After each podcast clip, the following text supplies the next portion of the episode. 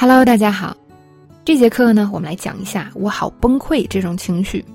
那么，无论是生活中和学习中，我们都会遇到这样的事情，就是做一件事儿怎么也做不好。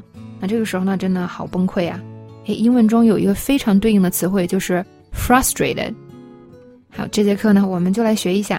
首先，我们来看一下原文：I'm so frustrated.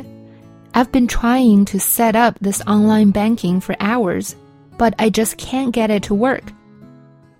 我好崩溃啊！我花了好几个小时来设置这个网上银行，但就是不行。那么 frustrated 就是形容呢，当我们做一个事情总也做不成、做不好的时候，然后那种无力感、愤怒感和崩溃感。那么现在呢，人都很喜欢说“我好崩溃啊”，是吧？哎，这个 frustrated 就可以对应某种程度上的崩溃，因为你崩溃很多时候可以是由于其他的事情。所以 frustrated 这个词呢，在中文真的没有一个绝对可以对应的东西，所以大家要理解它的核心意思。那我们用出来就很容易用了，因为它对应的这个情绪还是挺明显的。好，我们来看一下例句。不管我跟他说多少次，他都是不会听的，他让我很崩溃。No matter how many times I tell her, she won't listen. I'm frustrated with her. Gail 啊，很崩溃，因为他已经连续十次输给我了。 Gail's frustrated because she lost 10 games in a row to me. 那么，在我们原文这一段话里啊，到底是因为什么东西崩溃呢？哎，是因为呢尝试设置网上银行设置不成而崩溃。那我们学这个表达，try to set up something，就是我们尝试把一个东西设置好。比如说，我呀正在尝试设置这个蓝牙键盘，但是连不上。I'm trying to set up this Bluetooth keyboard, but it's not connecting.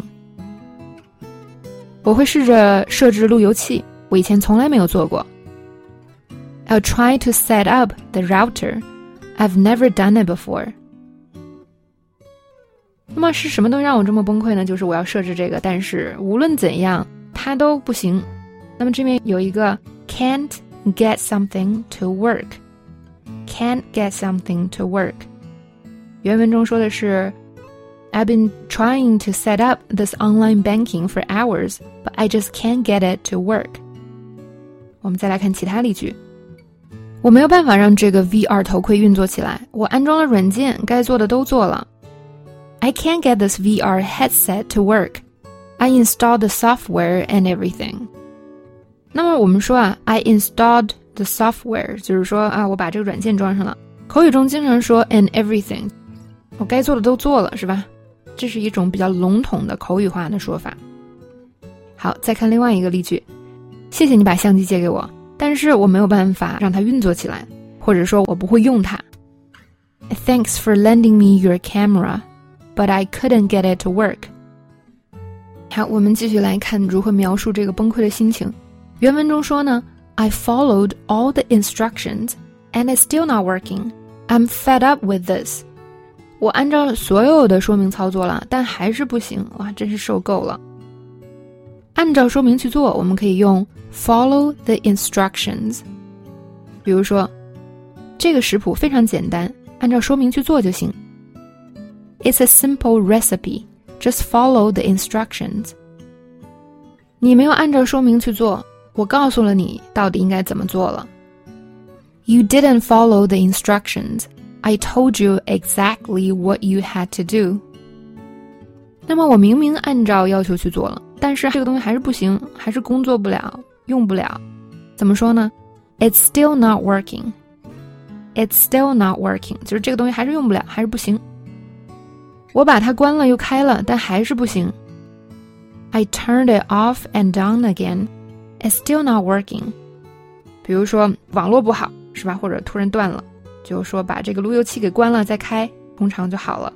但这个时候我们关了又开了，还是不行。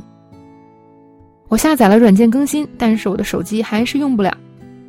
I downloaded the software update, but my phone is still not working。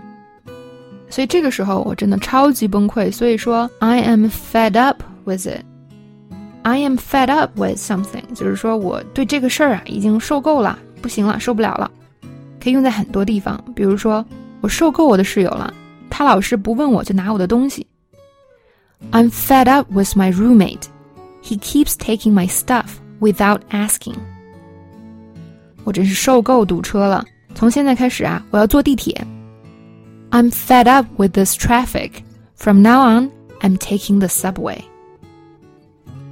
那所以同样，当我们说 I'm fed up with this 或者 I'm fed up with it 的时候，就指的是我受够了。可以是因为什么呀？就是这个事情总是做不好，是吧？让我很崩溃，我受够了。也可以是因为其他原因，所以这个表达很好，可以用在很多地方。